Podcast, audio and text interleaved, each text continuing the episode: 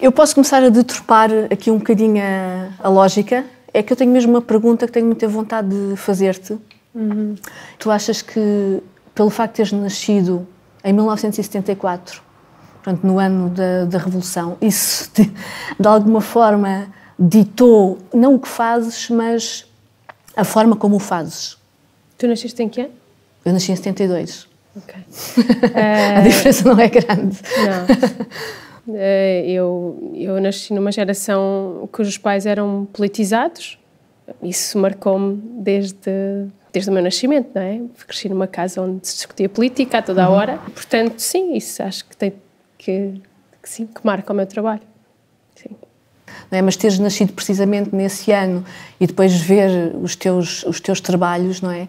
e a reflexão toda que tu fazes, eh, nomeadamente acerca da ditadura e do 25 de Abril e do PREC e do colonialismo e da, do processo de descolonização, etc, uhum. etc, não é? Achei que não poderia haver uma data mais, mais, mais interessante. Sim, sim, há data. As datas são importantes, eu acho que sim. E ser parte de uma geração também é importante, não é? Portanto, eu não sei as outras gerações, mas uh, quando andava na escola, tudo isso, uh, as marcas da politização eram constantes e eram muito claras. Um, embora também houvesse, claro, um apagamento disso e também uma tentativa de fazermos diferentes os nossos pais e essas coisas todas, mas ainda assim era muito presente. Agora, com o projeto Sete Anos, Sete Escolas, tenho a oportunidade de estar a, de, a desenvolver trabalho já há cinco anos letivos consecutivos não é no, no, no, contexto da escola pública. E comparando não é com a altura em que eu andava na escola secundária é muito diferente não é o nível de politização e de consciencialização para, para a coisa pública e para e para, para a questão política no sentido amplo do seu termo e nobre do seu termo não é? Eu acho que é muito muito diferente. Eu tenho uma memória de quando andava na escola secundária em relação a estas questões que eu nunca mais me vou esquecer que é num momento de eleições, naquelas eleições para a, para a Associação de Estudantes, não é? que se fazia, que ainda hoje se faz, uh, haver um helicóptero a sobrevoar a nossa escola e a lançar panfletos com, para a lista A quando nós sabíamos que a grande parte dos elementos da lista A eram, eram pessoas da juventude do, ligadas ao CDS, não é? E, portanto, fretaram um, um, um uhum, helicóptero, uhum. não é? Para sobrevoar a escola, sim, sim, não é? Sim, Pronto, isto hoje em dia era impensável, isto hoje em dia não, uhum. não, poderia, não poderia acontecer, não é? Sim, essa, eu, por acaso, essas memórias das, das associações de estudantes e das, das associações de estudantes cooptadas por juventudes partidárias Sim. é uma coisa que, que tenho muito presente e que essas lutas também se travavam, sim, sim. Eram, eram lutas ideológicas, eram ter a nossa, a nossa dimensão ideológica sim, que podíamos ter, não é? Era essa, porque os nossos pais tinham feito as revoluções, o que é que sobrava para nós, não é? Isso era. Eu uma vez cheguei à escola, eu andei na escola secundária de Benfica, uma excelente escola. Uh, também fui bastante infeliz e fui bastante feliz portanto, todas as coisas que um adolescente passa na escola. E uma vez cheguei e alguém tinha escrito: Quando o pão que comes sabe a merda, que é do Zeca Afonso, do, do que faz falta. E, e, isso, é, e era normal, essa coisa de chegares e teres uma, uma qualquer eh, referência política ali, não é? E, e, era difícil também encontrarmos o nosso lugar nesse, nesse sítio. Uh, acho que era, era difícil. Quando eu comecei a fazer teatro, não comecei logo a trabalhar sobre memórias do 25 de Abril. Claro. claro, digo Demorou eu, calculo, calculo Demorou que sim. Tempo. Sim, sim. calculo que sim, não é? Sim. Não é? Quanto tempo é que demoramos até ser autores, não é? Também é uma pergunta interessante para se fazer, sim. não é? Portanto, tem o seu tem o seu tempo não é? Tem o seu tempo para, para encontrar não é? O uhum. nosso o nosso imaginário o nosso não Mas é? o teu percurso foi como? Em que sentido? Quando é que, eh, como é que começaste? E em quê? E como? Olha se queres que diga eu acho que não comecei eu acho que começaram por mim. Uh, e portanto não foi uma decisão não foi uma decisão minha. Eu acho que a minha decisão foi ir ficando. Fui permanecendo. Portanto nesse ir ficando e nesse permanecer acabou por se traduzir numa escolha, não é? Mas logo no imediato, não, porque repara, eu comecei a fazer dança com 4 anos e, portanto, e porque a minha tia reparou que realmente eu andava em casa sozinha, já em grandes uh, uh, demarches de improvisação, e portanto ela olhou, viu que havia ali qualquer matéria, ela falou com os meus pais nesse sentido, e portanto vou para a dança. E vou, mas começo a fazer dança num contexto interessante, no contexto do movimento associativo almadense, não é, que tinha nessa altura, ainda hoje tem, mas tinha uma grande uma grande força, não é? E também era era também muito politizado, não é? Num contexto popular, comecei a fazer uma disciplina altamente elitista. Essa junção, eu acho que foi das coisas mais que me ficaram e que se calhar vieram também a, a ter expressão no modo de fazer, não é? Não é no que faço, mas no modo de fazer. Pronto, e, e o processo foi, foi, foi se desencadeando assim, e foi a partir daí que se equacionou criar então um grupo profissional em Almada. Por não encontrar, se calhar, a expressão mais adequada àquilo que eu gostaria de fazer, decidi fazer eu. Vou fazer o trabalho, vou fazer a peça que eu gostaria de interpretar, não é? Uhum. um bocadinho com esta, com esta ambição. E como é que chegaste como é que chegaste ao teatro? Também fiz balé, mas já comecei tarde, por isso já não deu. Andava à procura da minha arte. Uhum. um, sei, eu, eu escrevia teatro desde pequena, praticamente. Uh, eu, eu fui escoteira, uh, dos escoteiros não católicos, escoteiros de Portugal. Um, e nesse, nesse grupo fazia montes de coisas e uma delas que fazia era ensinava as raparigas da minha patrulha, que eram as minhas cobaias das minhas encenações, pronto, uh, que eu escrevia, que apresentava com elas. E foi aí que, que, que, aquilo começou ali, comecei a perceber, ah, eu gosto de fazer isto de escrever e que as pessoas fazerem os meus textos e pronto, eu tinha 12 anos, né, 13 anos, pai. E depois a minha mãe arranjou um, um curso de teatro para eu e o meu irmão irmos, e eu fiz aquele curso, amador, não é? E começou ali. Começou ali. Um, estreámos na, no, na barraca, no Cinearte da Barraca, à meia-noite. Começou aí o percurso, portanto tive muitos grupos, tive muitos grupos amadores. Quando estávamos a falar desta coisa do quando é que tu descobres que és autor, não é? Ou quando finalmente sentes que, não é? Eu acho que isso acontece-me em 2001, uh, com, com o solo One Woman Show, já no contexto do trabalho com, com a Real e com o João Fiadeiro, mas sobretudo com a peça Visita Guiada, em 2003, em que trabalho precisamente essa questão do, da relação entre centro e periferia, não é? E faço uma visita guiada ali pela zona de, de Almada e de, e de, Lisboa, não é? É uma, uma peça que fala desta questão do centro, da periferia, não é? Mas também da questão da história coletiva e onde é que e, e o ponto de interseção entre a história coletiva e a história individual, não é? E foi quando esta matéria me explode, me explodiu assim na cara que eu uhum. senti verdadeiramente que era que, que era autora, que já podia dizer que era autora. Pá, e quando estes temas me vieram ter comigo, não é mais do que eu ir ter com eles, quando eles vieram ter comigo, senti que, ok, então é sobre isto que eu vou trabalhar, sobre a questão deste ponto pequenino, não é? Onde a história coletiva e a história individual se cruzam, não é? Que eu vejo no teu trabalho, uhum, não é? Uhum, vejo muito uhum. no, no teu trabalho, não é? eu venho de uma periferia também, mas que se chamava Lisboa. E isso era um bocado paradoxal. A minha melhor amiga é da Maia, e ela dizia, eu vou a Lisboa. E eu dizia, Tânia, mas nós já estamos em Lisboa. tu, quando apanhas o comboio e chegas ao Recio é que estás em Lisboa. E eu lembro-me de querer sair de Benfica desde que tenho memória. Querias sair? Claro, que tipo, eu não vou ficar aqui, no meio destes... Pré... Não vou ficar aqui. A minha coisa era tipo, eu não vou ficar aqui, uh, há mais vida lá fora, uh, pronto. É curioso. Eu, em relação em Almada, a minha, a minha relação com a cidade ainda hoje é assim, é querer ficar. É muito querer ficar. Mas não é ficar confinada, não é? Ter mais mundo, mas, é? mas essa relação do, do ficar, uma, uma relação umbilical com, com a cidade é uma coisa que eu ainda hoje uh, sinto, não é? Quando se apanha o barco, há assim dá-se qualquer coisa ali a meio do Tejo, que eu acho que é uma espécie que tem a ver com o tempo, curiosamente. Eu acho que há um desaceleramento, uhum, uhum. há um não é? E acho que esse, te esse tempo ligeiramente mais pausado, não é? Para mim tem, tem alguma, alguma relevância, alguma, não é?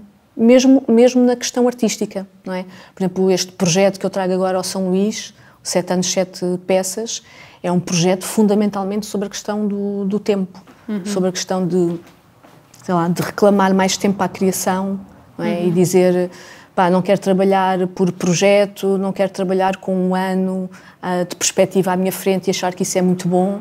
Não, eu quero ter um, um, quero ter 10 anos de trabalho à minha frente de forma absolutamente uh, assegurada e estar a trabalhar num projeto de, de média de, de uhum. duração, não é? Esse, por exemplo, foi o gesto que esteve por trás da criação deste, deste projeto, do 7 anos, 7 peças, não é? Eu comecei a pensar neste projeto em 2011. Portanto, na altura complicada, de mais uma crise económica, social e daquelas narrativas de uh, não têm futuro e vocês é que uhum. são culpados pela situação em que se encontram, não é? Pronto. Era como é que é possível uh, dizer-se, não é? uhum. é? Haver uma narrativa nacional de vocês não têm futuro. Mas quem é que tem o direito de dizer isto a alguém, não é? Como é que um governo pode dizer isto, uh, não é?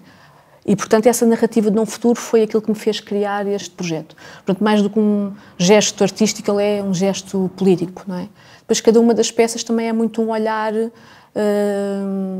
que é uma coisa que eu também encontro muito no teu trabalho, não é? E que me identifico também muito com, com aquilo que tu fazes, uh, que é esta relação entre vamos olhar para o passado e vamos projetar o futuro, não é? Nesta relação de não é olhar para ficar lá retido num saudosismo, é um olhar para o passado para aprender e para acionar e para colocar em movimento e para projetar para projetar futuro, não é? Que é uma coisa que eu vejo também que tu fazes nas, nas, nos teus trabalhos. Esse olhar para trás é absolutamente fundamental para nos para nos situarmos e, e a partir do momento em que nós estamos situados, não é? Torna-se também mais hum, possível construir para a frente de uma forma uh, mais inteligente. Mas qual é que é o interesse de não olhar para trás? O novo é uma coisa maravilhosa, o novo é uma coisa maravilhosa, mas o novo que não se apercebe que por baixo do novo há uma coisa que fez chegar a esse momento em que nós decidimos começar de novo. Não há nenhum de nós que chegou aqui vindo do nada, geração espontânea, porque não existe eu fico contente de vir de uma série de coisas que acontecem antes de mim, não é? Com outras pessoas, caminhámos lado a lado, até nos separámos, não importa. Acho que isso nos torna mais ricos. Chama-se história, chama-se um passado. É, pronto, acho que isso nos dá, uh, nos dá tudo, de certa forma. E, e, claro, ok, nós trabalhamos nesta, nesta interseção entre o, o, o passado e o presente, portanto, estou aqui a falar porque realmente acredito nisso, que não consigo reconfigurar o futuro sem perceber o passado, tantas coisas que acontecem uh, que se nós não soubermos a história de Portugal, nós não vamos perceber sequer aquela notícia. É como estar a navegar sem mapa. É, muito do meu trabalho passa, que faço, por exemplo, com jovens, é ajudá-los uh, a olhar outra vez para coisas que eles nunca olharam, que não quiseram saber, e o milagre que se dá nas caras daquelas pessoas, a transformação que se dá na cara daquelas pessoas, quando reconhecem pela primeira vez que vieram daquilo, que há uma genealogia, que não é só da família, não é? Eu, eu já vi pessoas mudarem a sua vida através disso. Teres esta perspectiva de sentido histórico, de etc, etc, de uh, ajudar a formar um pensamento crítico que te protege de uma série de, de coisas, não é? Portanto, é, é uma arma, para, por exemplo, para os neofascismos, não é? Ah, sim, claro. Uh, brutal. Claro, e, portanto, claro eu percebo é. perfeitamente porque é que se quer o presentismo e porque é que não se quer olhar para o, para o passado e etc. E, e viver-se neste, neste eterno presente, porque, obviamente, sim. Somos, seremos todos muito mais fáceis de, de controlar, etc, etc. Mas como é que tu escolheste os criadores com quem ias trabalhar nesses projetos? Olha, hum, este projeto é assim muito organizado Eu vou fazer uma peça por ano, cada peça é um encontro com, com um criador ou uma criadora, e portanto acabei por escolher as pessoas também um bocadinho pelas que me estavam próximas na altura um, e também de uma forma mais ligada ao afeto. Quando te ouço falar, e, e eu acho que, que, que esse, reclamar esse direito ao tempo de criação, e dizias várias vezes que estava muito organizada, eu acho isso fantástico. Penso, uau. Fiz milhares de outras coisas porque eu tenho uma companhia de teatro e essa é a nossa diferença. Eu, eu sou responsável uhum. um, também pelas, pelo trabalho de mais pessoas. Também foi uma opção, não é? É a minha opção de, de dos coletivos. Quando estive a estudar, não, não, nós não éramos encorajados a fazer companhias de teatro, também parecia que já tinha passado esse tempo. Mas eu era sempre um bocado a ovelha assim do lado, tresmalhada. Eu disse: Não, eu vou fazer uma companhia. Um, eu não, não, não consegui até hoje ter esse. Um, criar essas condições uh, de produção uh, que, que nos permitam, por exemplo, reclamar mais tempo para a criação, que é muito curioso que o ano passado íamos fazer uma única criação, que é aquela que vamos estrear agora aqui no São Luís, era a única do ano passado e isso já tinha sido enorme para nós fazer isso e pronto, e aconteceu a pandemia, não é? Então, eu quando te ouço falar, o que eu sinto acima de tudo é inveja, não é? Uh, inveja, mas uma inveja, pronto, consciente de... Uh, Sim, que isso é, é, é magnífico poder, eh, poder fazer isso, um, que eu sei que não posso, não, neste momento, ou, ou, não, ou não posso ou não consigo, ou não consegui criar ainda a forma de o fazer, nesse sentido, uh, de forma a poder também trabalhar com aquelas pessoas com quem eu gosto muito de trabalhar e que, que gostaria de continuar a pronto, enfim, a propiciar-lhes condições de trabalho e condições de, de não precariedade e de, e de uma vida que sabes com o que é que vais contar e ao mesmo tempo te estás a desafiar artisticamente. Então tem esse, esse lado muito complexo que a criação também tem, que é este... tudo aquilo que está para além daquilo que nós podemos controlar. Estamos dependentes de, de uma rede de coisas, pessoa barra pessoas barra instituições, né? E eu acho que isso condiciona, evidentemente, claro. a criação e condiciona a vida das companhias e dos projetos. Este projeto que eu fiz eh, vai ao encontro de uma necessidade coletiva, eh, porque todo, todo o trabalho que eu desenvolvi para trás era um trabalho de solo, Pois. Eu trabalhava em dança como se trabalha nas artes visuais, se calhar, não é? Portanto, trabalhava sempre. Eu, eu, estive anos e anos a trabalhar em formato solo, uhum, não é? Uhum. E de repente senti esta necessidade absoluta de ir ao encontro do outro. E esse também foi também é qualquer coisa que está presente, eh, esse desejo, não é? Está muito presente aqui no, no Sete Anos, Sete, sete Peças. E se calhar eu não tenho uma companhia porque não tenho condições para criar uma companhia. E, portanto, o gesto de criar uma companhia, não é? No contexto onde se diz que as companhias estão fora de moda, não é? Eu acho que é também um gesto espetacular para ser feito. E, portanto, eu acho que é muito importante. E eu agora sinto com este trabalho, não é? Este trabalho deu continuidade às equipas, não é? Mas a permanência, a continuidade das uhum. relações, uhum. o aprofundar e o aprofundar do próprio trabalho é absolutamente fundamental. E, portanto, essa construção de coletivos eu acho absolutamente necessária, premente, e também acho absolutamente premente esse, esse reclamar dos meios de produção. Pronto, não é? Sim. Porque é muito. Ok, podemos estar a trabalhar em muitas casas, não é? E felizmente há muitos espaços que se tornam a nossa casa, como por exemplo o São Luís, não é?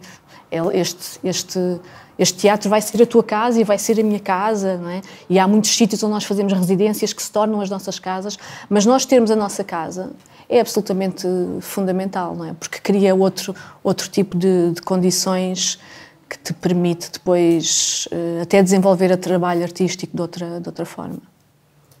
Sim, acho que sim. Eu, eu gosto particularmente dessa palavra casa, portanto, e família. Pronto, tenho essa coisa do teatro como sendo uh, esses lugares também simbólicos e afetivos. Nós não fazemos só teatro, uh, não fazemos só criações, ou seja, há muitas coisas que se passam durante todo o ano de uma companhia, não é? Que, hum, que são outras coisas e são igualmente importantes. Pronto, nós agora, por exemplo, temos um projeto de arquivo. Estamos a arquivar as nossas hum, memórias todas recolhidas, políticas, essas coisas todas, com vista a poder abrir ao público essas memórias e trabalhar esse outro objeto. O Teatro Vestido surgiu de, de uma parceria de escrita. Era eu e uma colega minha, tínhamos essa coisa de escrever juntas e, e fazer aquela peça juntas. E, quando, e nós ensaiávamos no, no Bairro Alto. Uh, estreámos na ZDB, no bairro Alto ainda, não é? Uh, e, e, e, ensaiávamos embaixo na Rua de Poços Negros e, e as, pá, encontrava imensa gente a quem dizia, ah, estou a fazer uma peça, ah, eu também quero fazer parte. Felizmente existia, por exemplo, o ZDB, que era um lugar, eh, enfim, onde iam parar assim as pessoas que não tinham lugar. e nem tinha corrente trifásica, que eu acho que é extraordinário. E por acaso tem tudo a ver com, uh, com a peça que vamos fazer aqui. no São Luís. tem tudo a ver, e a ZDB também é nosso parceiro. Já vamos fazer 20 anos de companhia. Estamos a fazer, vai fazer agora 25 de Abril, que é a nossa data de fundação, curiosamente. Uh, e não é um acaso, mas uh, vamos fazer um espetáculo sobre, um, sobre, sobre a música que ouvíamos. Aliás, chama-se aquilo que ouvíamos, e era sobre a música que ouvíamos nos anos 80, 90. Pronto, música alternativa, não é? Essa, lá está essa procura de uma identidade uh, geracional na altura, de, de não querias ser como os teus pais, mas também não querias ser como toda a gente, não é?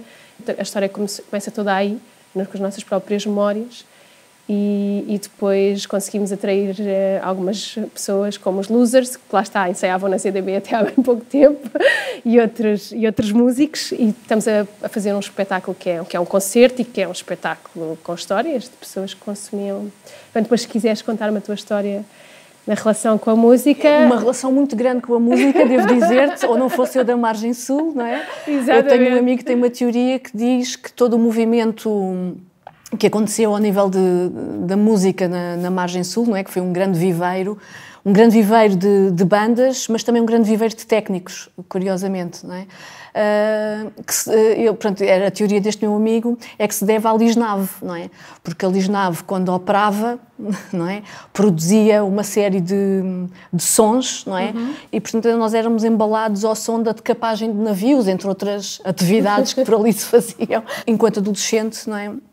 Fiz parte também, os meus amigos todos tinham bandas, pronto, mas para te dizer que tenho muita coisa para dizer sobre a relação entre música uh, e história e memória, uh, situada também num período muito concreto que, que foi a, a, adolescência, não é? que foi os anos 80 e os anos 90, precisamente. Não é? Claro. Então, pois podemos combinar essa, essa conversa, essa que agora eu também estou, estou a recolher memórias. Nós, uh, quando a pandemia nos apanhou, tínhamos acabado quase acabado de fazer em fevereiro uma residência incrível em Guimarães, na fábrica da ASA, e, e foram 10 dias que nós produzimos uma hora e meia de espetáculo. Estávamos completamente em, em êxtase. Portanto, era música muito alta, nós a contarmos muitas histórias, portanto, e, e tudo só com base nas histórias dos elementos da equipa, que somos 15 pessoas. Pronto toda a gente teve que apresentar a sua história da música uns para os outros e foi absolutamente mágico.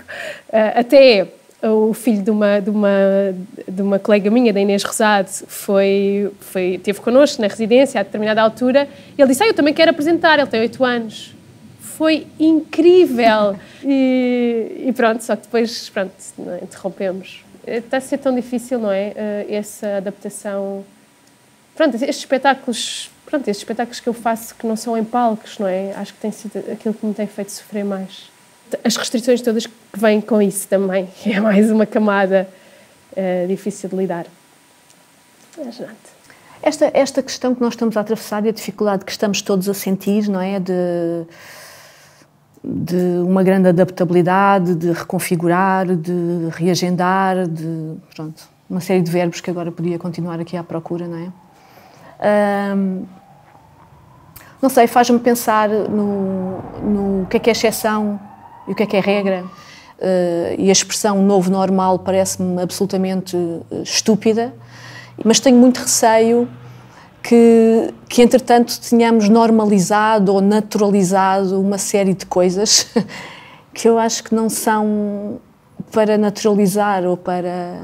e, sobretudo, nos processos de digitalização da, da arte e o que é que isso pode hum, trazer uh, pá, de bom, eventualmente, mas também de, de, perverso. Quando hoje vamos assinar um, um contrato, tens sempre que prever que vais uh, realizar a peça, de uma maneira qualquer. Agora, este ano, não é? Porque ano passado adiaste.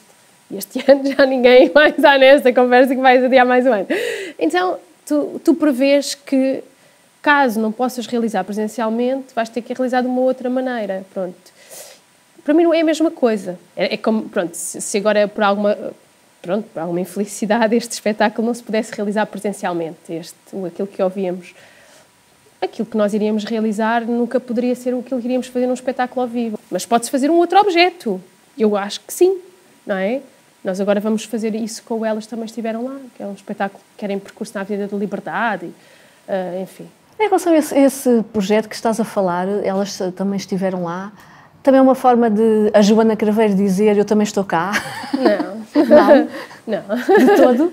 Não, é, não, não é Ou seja, sentes que, sentes que em relação a essa questão pá, das mulheres e dos direitos das mulheres e de emancipação e etc, uhum. etc, uh, nós não temos que continuar, ou seja... Não, claro que temos. Temos, não, é? não temos. E daqui Sim. a uns anos, não é? Será que alguém não faz um espetáculo a dizer elas estiveram lá e, e, se calhar é elas, é a Joana, é a Cláudia e mais uma data delas, Quem é? sabe? É? No caso ali, era mesmo especificamente... Hum, era dar visibilidade às... Era porque é que as mulheres não aparecem nas fotografias? Começou sim, tudo sim, assim. Sim, Fotografias de 25 de Abril, montes de homens, tipo, ok, onde é que estão as mulheres? Agora, faço esse espetáculo porque sou mulher? Provavelmente sim, claro, não é? É uma questão que, que, que, que me inquieta, que me incomoda, não é? Como é que tu fazes então nos teus processos de criação? Como é que tu começas? Olha. O primeiro dia de ensaios? Começo uh, por me defender dos começos, ou seja, uh, tento criar dispositivos para começar a trabalhar que me protejam do já saber tudo, ou já saber muito, ou ser muito opinativa ou muito afirmativa. Pronto, e nesse sentido, isto também tem muito a ver também com eh, o meu trabalho, o trabalho que tive com, com o João Fiadeiro e com a técnica de composição em tempo real, portanto, muitos dos princípios também fui beber à técnica, não é? E transformei, tornando os meus, não é? Uh, portanto, só faço esta referência por uma questão de, de educação e de não é? E, de justeza, não é? Mas neste momento eu não trabalho CTR, não é? Trabalho é esses princípios apropriados e transformados e tornados meus. Mas essa questão é muito importante, que é, uh, portanto, abdicar da ideia de controlo, abdicar da ideia de já saber e, e evitar vir já muito carregada com muita informação. É? Por exemplo, no 7 anos 7 peças, o dispositivo criado foi uh, o encontro com o outro. Uhum. Portanto, no primeiro dia de ensaio, eu encontro-me com a pessoa que convidei para essa peça e a condição é não trazer nada na cabeça, para que no dia em que estejamos frente a frente, não é, alguma coisa aconteça. E alguma coisa acontece sempre, não é? Uhum. E se não acontecer nada, o nada aconteceu e pronto, o nada já é qualquer coisa, não é? Pronto. E o primeiro gesto ser o gesto que desencadeia uh, uh, as peças. Nós tivemos ao longo destes anos vários primeiros gestos, mas posso, por exemplo, falar do segunda-feira, entre mim e o Pablo Fidalgo Lareu. O primeiro gesto foi uma pergunta e o resultado foi um combate boxe acompanhado por uma, um texto de pergunta em que nós endereçamos 200 perguntas à ideia de Europa, não é? Que Europa é, que é esta e que Europa é que nós queremos construir. Uh, o terça-feira, uh, o primeiro gesto foi uh, o Luca veio colocar-se ao meu lado e ficámos os dois juntos a olhar para qualquer coisa. E, portanto, foi o gesto inaugural. E depois, a partir do momento em que começámos a olhar para alguma coisa, começámos a pensar, então estamos a olhar para quê? E fomos colocando objetos para olhar, até que, até que colocámos o fio, e foi o fio que foi o objeto condutor da, da peça inteira. Acabámos a falar da, da questão dos refugiados e toda a, da questão do Médio Oriente, por uhum, exemplo. Uhum. Quarta-feira estava numa uma partilha com o Igor Gandra a falar um bocadinho sobre a técnica de composição em tempo real, porque ele teve alguma curiosidade acerca, e uh, estávamos no estúdio da Companhia da Sada Almada, havia um, uma fita de linóleo no chão e eu arranquei essa fita como um primeiro gesto possível para falar do que estava a falar e por baixo estava uma fissura e a partir daí fizemos uma peça uh, em que estamos debaixo do palco a abrir um buraco para uhum. sair, não é? E acabei a falar do neoliberalismo e da sua relação com a guerra e com a barbárie. Uh, na quinta-feira partimos de um livro, curiosamente. Uh, partimos do livro Ecologia, da Joana Bertolo, E, portanto, eu fui, fui tirando frases desse livro e todos os dias colocava essas frases no estúdio. E o sexta-feira foi curioso. O sexta-feira o, o Jorge Louraço Figueira entrou na minha casa, portanto, nós, nós íamos começar a trabalhar juntos a escrita de um, de um texto e ele olha para um boneco uh, de artesanato que eu tenho na minha casa e olhou uh, um boneco de Barcelos e ele diz que, que a arte popular não tinha transcendência. E a partir dessa frase, então criámos, criámos o texto. Mas pronto, respondendo à tua pergunta, a, a ideia é começar mesmo pelo, pelo primeiro gesto, pela primeira coisa que ocorre quando duas pessoas se encontram. Pronto, e isso foi o mote para este projeto, para o Sete Anos, Sete Peças. Não é? Eu chamei isto de dispositivo de espera. É mais um trabalho de escuta do que um trabalho de escrita, diria.